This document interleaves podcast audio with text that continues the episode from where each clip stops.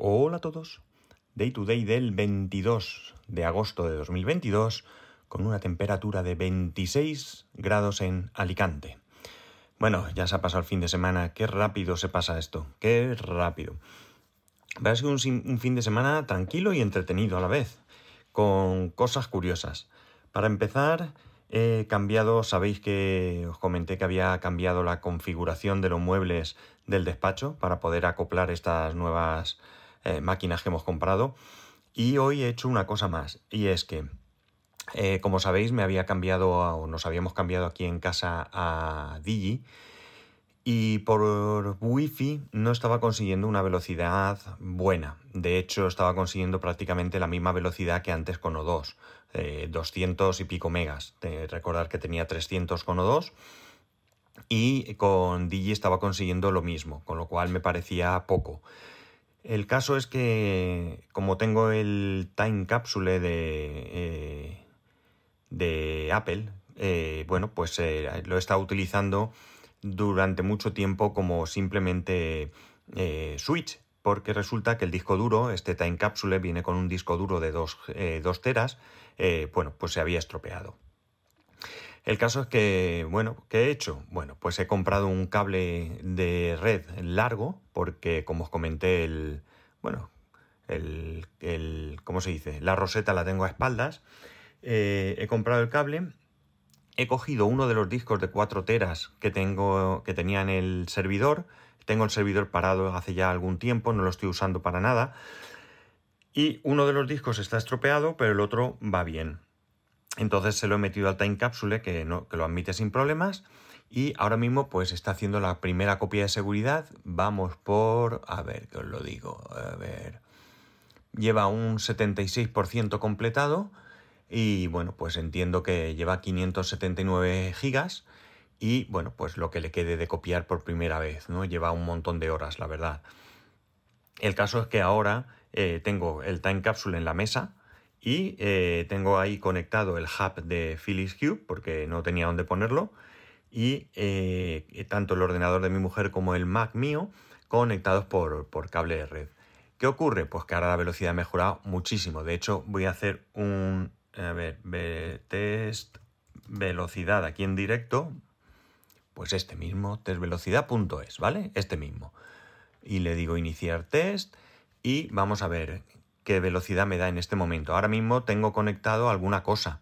Eh, bueno, mi hijo está con, la, con, la, con el iPad y bueno, mi mujer con el móvil viendo alguna cosa. No mucho, ¿de acuerdo? Ahora mismo no hay mucho consumo, pero mirad, de momento bajada me ha dado 910,14 megas, que no está nada mal, recordemos que tengo al mismo eh, un giga.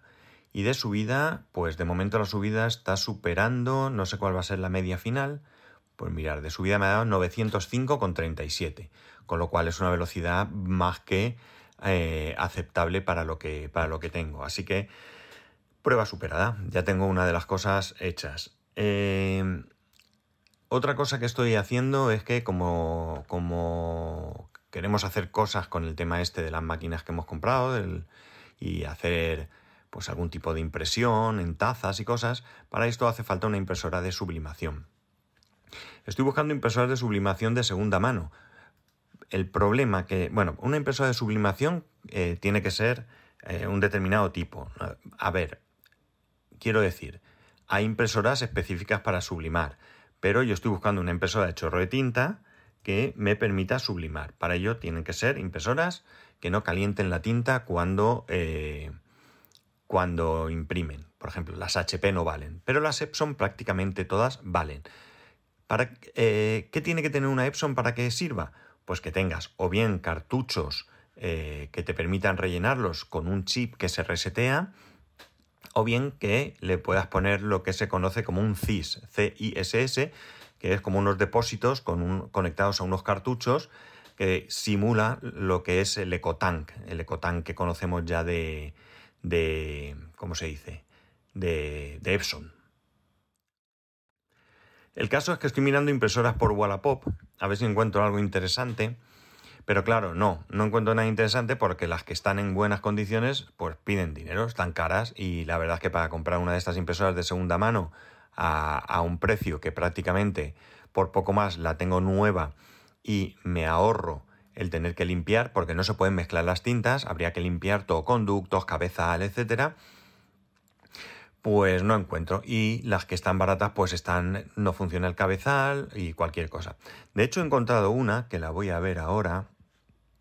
A ver, el modelo. No, este no es. Eh, esta.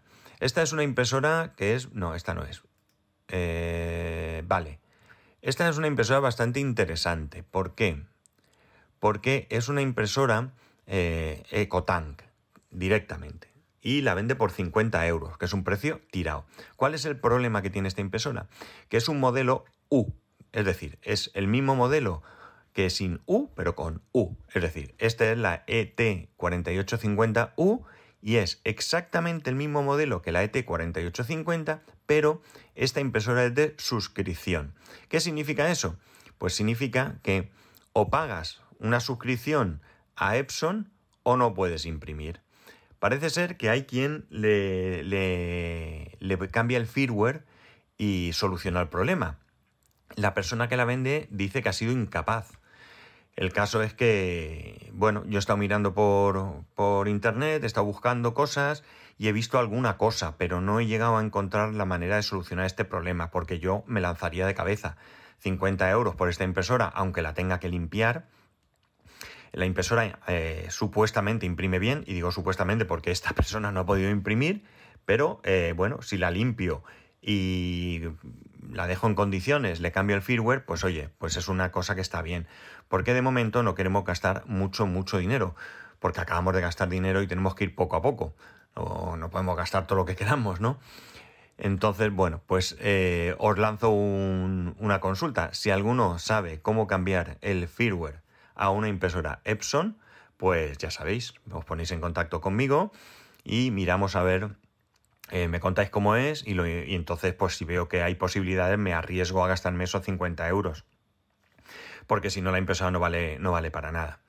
Hay otras impresoras, tengo otra que he consultado a, la persona que la vende, que la vende muy bien de precio también, es también una EcoTank, y la vende por 30 euros, pero dice que falla la conexión. Le he preguntado y dice que, a ver, os digo exactamente qué me ha contestado. Le he preguntado qué, era exactamente lo que falla y dice, no conecta ni reconoce nada, ni por wifi ni por cable. Con lo cual, pues sí, son 30 euros, pero si la impresora no funciona, pues tampoco tiene gracia, ¿no?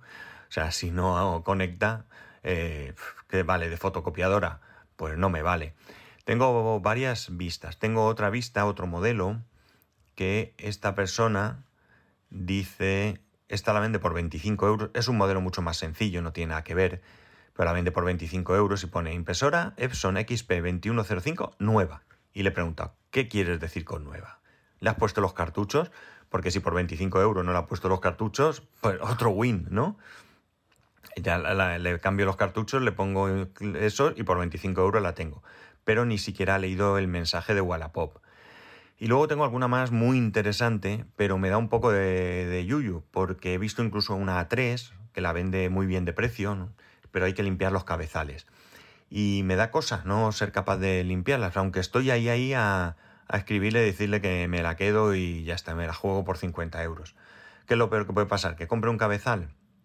Pues hombre, ya no me sale tan rentable, pero es que esta es una impresora que vale pasta, porque esta es una imprime en A3, con lo cual ya es una impresora que vale más pasta. De hecho, voy a mirar el modelo a ver si encuentro el precio. A ver, eh, buscar. Eh, bueno, pues no vale tanta pasta por lo que veo. Eh, en Epson, en Amazon, por ejemplo. ¿Vale? En Amazon, bueno, vale 230 euros. 230 euros. Sí, 7310. Sí, 230 euros. Pues si me gasto 50 euros en la impresora y otros 50 que supongo que así puede valer un cabezal, pues también me ha salido bien la jugada. Por 100 euros tengo una buena impresora. Entonces no sé qué hacer. De verdad que estoy ahí con un lío en la cabeza que, no sé qué hacer. ¿Y qué hemos hecho en el resto del fin de semana, aparte de comerme la cabeza y mirar mucho Wallapop y todo esto? Bueno, pues estamos jugando con la máquina. He hecho una prueba para hacer una, una camiseta con vinilo. Concretamente he hecho a Bar Simpson y en vez de en vinilo, como era una prueba, lo he, lo he cortado con, con, cartulina, con simple cartulina, para ver cómo, cómo quedaba. Y la verdad es que me ha quedado bastante, bastante, bastante chulo, bastante chulo. Me queda aprender un poco a montar las cosas y demás, pero la verdad es que, que me ha quedado bastante, bastante chulo. Tengo que ahora aprender a poner las piezas porque esto se corta por partes, se corta por partes y al cortarlo por partes luego tienes que montarlo para dejarlo en la, en la camiseta, ¿no? Plancharlo en la camiseta. Pero me ha quedado chulo. Lo mismo ahora, aunque no se vea muy bien, os hago una foto y lo, lo coloco en el grupo, en el grupo de Telegram. Y poco más. La verdad es que hemos ido a la playa, fuimos con unos amigos a cenar, la mar de bien. Y, pues nada, la verdad es que con bastante tiempo ocupado con todo esto. O sea que, que no puedo deciros mucho más. Que nada más. Hoy más cortico. Así que descansáis.